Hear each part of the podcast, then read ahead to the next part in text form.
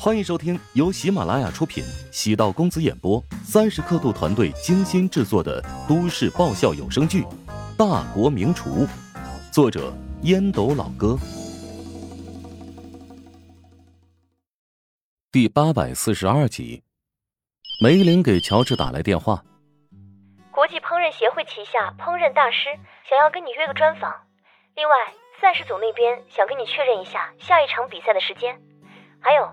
多个跨国餐饮企业的高层想跟你预约时间吃饭，洽谈深入合作的可能。没空，事情太多都堆在一起了，尤其是下一场赛事，短期内都不考虑。哼，烹饪大师可是国际最顶级的杂志，很多厨师一辈子奋斗的理想，便是能够在上面留下痕迹。如果你接受专访的话，不出意外，会是这次的封面人物。无论对乔帮助爱普还是食堂。都有不错的宣传价值。我明白你的意思，专访的可以约，但是那些跨国什么餐饮集团，我暂时就不见了。等哪天我打算在境外发展，届时会主动联络他们，好吗？这样吧，我代表你跟他们接触一下，看他们给出的条件，如果足够丰厚的话，我再跟你汇报。汇报谈不上，应该说是商议。乔治连忙修正。梅玲明白乔治的意思，跟自己是合伙人的关系，不存在上下级。他也理解乔治为何这么定位。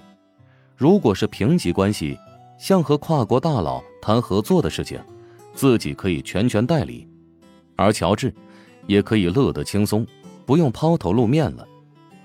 从另一个角度来看，乔治对自己足够尊重，也是梅玲现在工作最大的动力。下午三点左右。梅玲将乔治喊到昨天跟穆小喝咖啡的那个酒店。梅玲领着乔治进入一间办公室。直大食堂的办公室太朴素了，我和酒店总经理关系不错，借了他的办公室。等一下你在这里接受专访。这算是弄虚作假吗？乔治摸了摸鼻子，梅玲摇头，很认真的说：“这叫做合理包装。谁让你的办公室那么破？咱们可以抠门。”但场面工作还是要做得好，我建议你把办公室好好装修一下。以后有需要，咱们就像现在这样借办公室呗。好钢得用在刀刃上。我真是彻底败给你了。梅玲哭笑不得，在处人与事上，乔治大部分时候都显得老成，但唯独在金钱上面，乔治很计较。人无匹不可与交。人无私不可与交。能清晰的看到一个人的弱点，说明此人是可以接近的。梅玲冷静一想，抠门这个癖好会不会是乔治故意暴露出来的缺陷呢？如果是那样，乔治还真是。烹饪大师杂志安排的工作人员到来，乔治用流利的英语与对方交流，给他们的记者留下深刻的印象。他们也接触过不少华夏厨师，大部分学历都不高。至于懂英语的，更是凤毛麟角。即使被殖民百年的香都，那里的厨师能操一口流利英语的人也是少之又少。为了能够更好采访，甚至还专门聘请了一名翻译，如今派不上用场了。乔治先生，你赢得了与麦斯的比赛，现在已经在虎榜积分榜占据第一名。请问接下来有何打算？我是一名厨师，不是一个战士。与麦斯的比赛，其实并非我本意。从某种角度讲，我并不愿意将过多的精力放在比赛上，而忽略我的客人。客人才是厨师真正需要用心对待的，而不是那些评委。你的回答让我有些意外。难道你对世界烹饪联赛虎榜第一的位置从来没有过憧憬吗？嗯，烹饪呢是一门艺术，任何一门艺术都不应该有所谓的排名，尤其是烹饪。我是赢得了比赛，只能说在五名评委心中我是胜利者，但不能代表在全世界所有人心中我比麦斯更优秀。有人将你称为华夏美食进军国际的年轻领袖，你对此有何看法？哈哈，没有人不想当英雄，前提是要有英雄的实力。目前呢，我还不具备这个实力。当有一天我拥有了这个实力，自然会有舍我其谁的勇气。关于你的职业规划，能否透露一下吗？我接下来会当一个称职的厨师，给每一个慕名而来的顾客带来充满诚意的美食。梅玲在旁边观察乔治流利的用英语回答记者的所有问题，心中忍不住感叹：自己还真是找对了合伙人。乔治每个回答都是随机的，没有经过事先的排练，能如此随意，让人钦佩。更关键的是，乔治的回答稳健自信，不卑不亢，没有轻浮之处，更没有吹嘘的地方。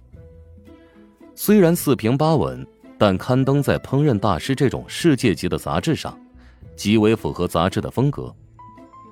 记者顺利的问完最后一个问题，忍不住暗叹。乔治的素质极高，与自己之前做的采访筹备吻合。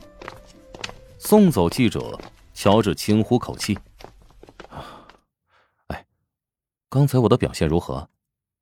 表现一级棒，向老外展现了咱们华夏厨师的素质和底蕴，尤其是你那一口流利的英语口语，还是挺唬人的。行行行行行，别夸了啊，不然我又得回去思考人生了。膨胀不可怕。关键是怕有天对膨胀免疫了。乔治现在每天自我催眠，让自己不要膨胀，越来越难了。与梅玲坐入车内，乔治接到黄成的电话，想起那次答应他的家宴，黄成问道：“呃，时间定在三天之后，有没有问题啊？”“行，没问题。”乔治爽快回答。前往燕京，正好也有事情要处理。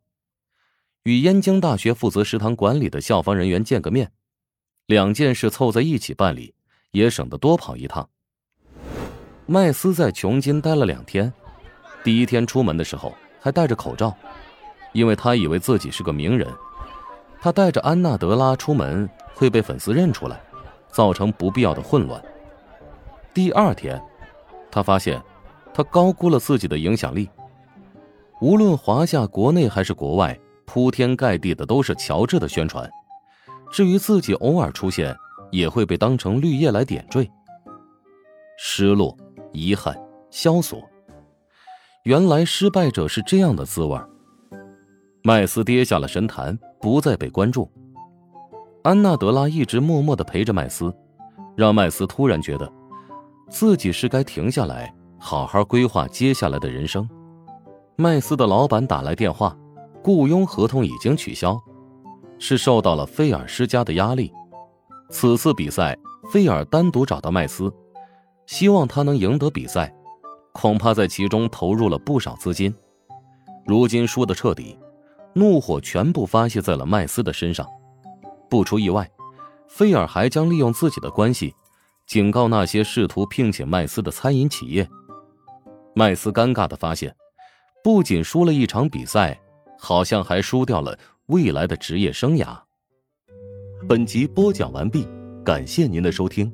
如果喜欢本书，请订阅并关注主播。喜马拉雅铁三角将为你带来更多精彩内容。